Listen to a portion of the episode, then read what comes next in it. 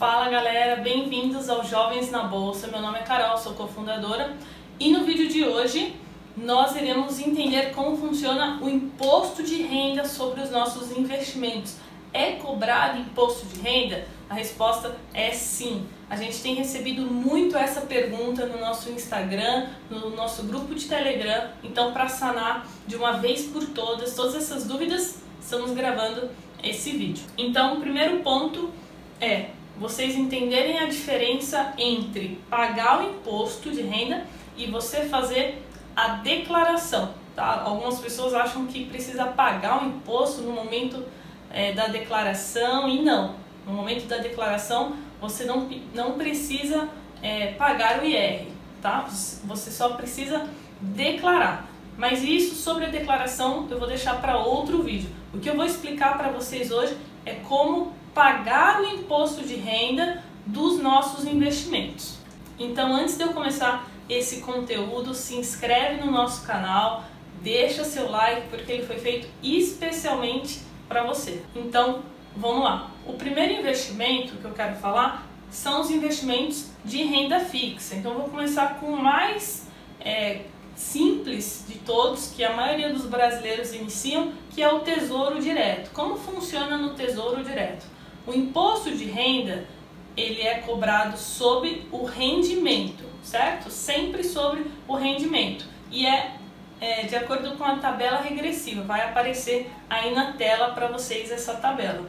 E esse imposto ele já é retido na fonte. Então, quando você fizer o resgate, já vai ficar retido lá. Então, você não precisa se preocupar, nenhuma dor de cabeça é, para pagar esse imposto de renda. Você não precisa em nenhum lugar pagar nada, já vai ficar retido lá na fonte, certo? Próximo, CDB, Certificado de Depósito é, Bancário, LC, letra de câmbio, COI, todos esses investimentos também ficam retidos na fonte. Então, quando você faz o resgate, o IR já fica, é, já fica lá e também a tabela regressiva, certo? Então é o mesmo esquema do Tesouro Direto.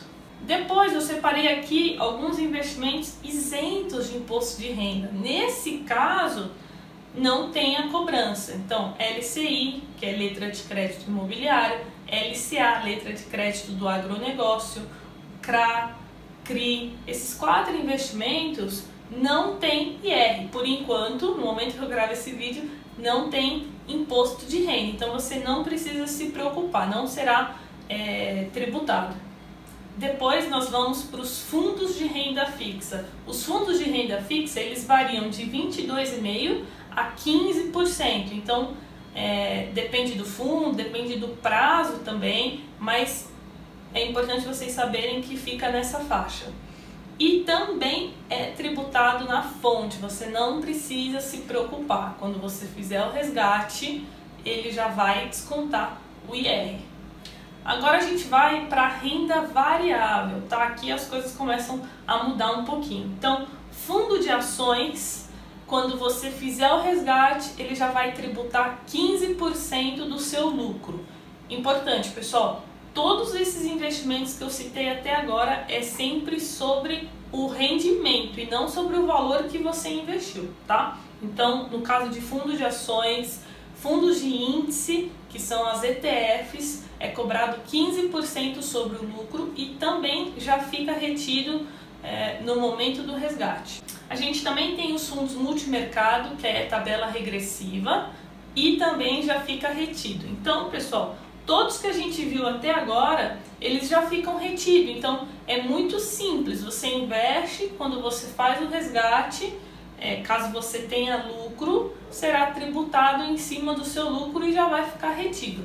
Muito simples, né? Tranquilo até aqui.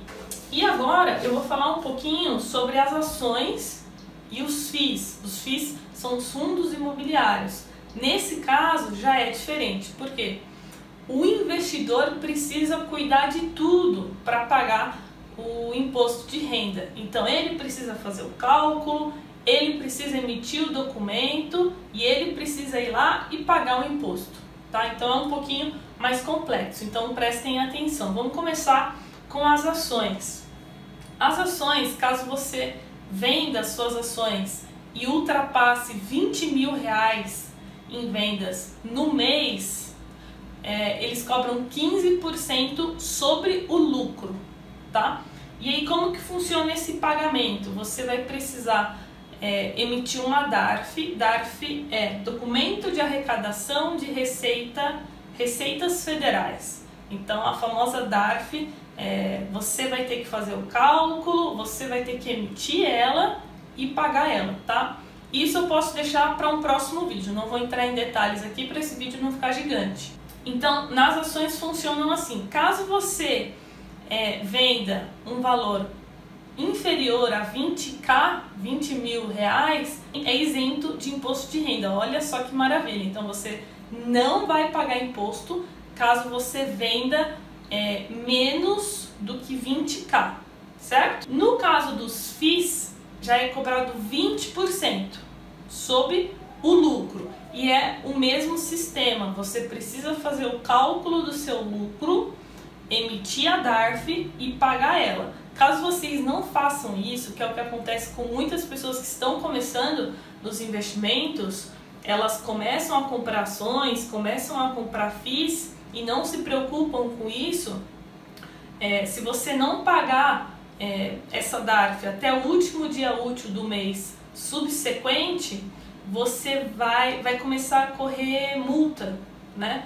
multa e juros. Então vai virando uma bola de neve e aí às vezes o lucro que você teve vai ficar tudo na multa porque você não se atentou a isso. Então é muito importante, se você investe em ações, em FIIs, ficar atento é, com o pagamento do IR. E um detalhe importante é que os FIIs é 20% do lucro e caso esses 20% de menos que 10 reais, você não precisa pagar, tá? Você vai deixando acumular até que, essa, que esse pagamento dê acima de 10 reais. Se você tiver que pagar acima de 10 reais de IR do lucro, aí sim você precisa emitir uma DARF e fazer o pagamento. Bom, pessoal, então o pagamento do, do IR é dessa forma. É muito importante vocês se atentarem a isso. E se você curtiu, se você ainda não deixou seu like ainda, deixa seu like, compartilhe aí com seus amigos para que a gente dissemine esse conteúdo de educação financeira e investimentos para todo o Brasil. E dúvidas e sugestões, deixa aqui embaixo que a gente responde. Valeu, até o próximo vídeo.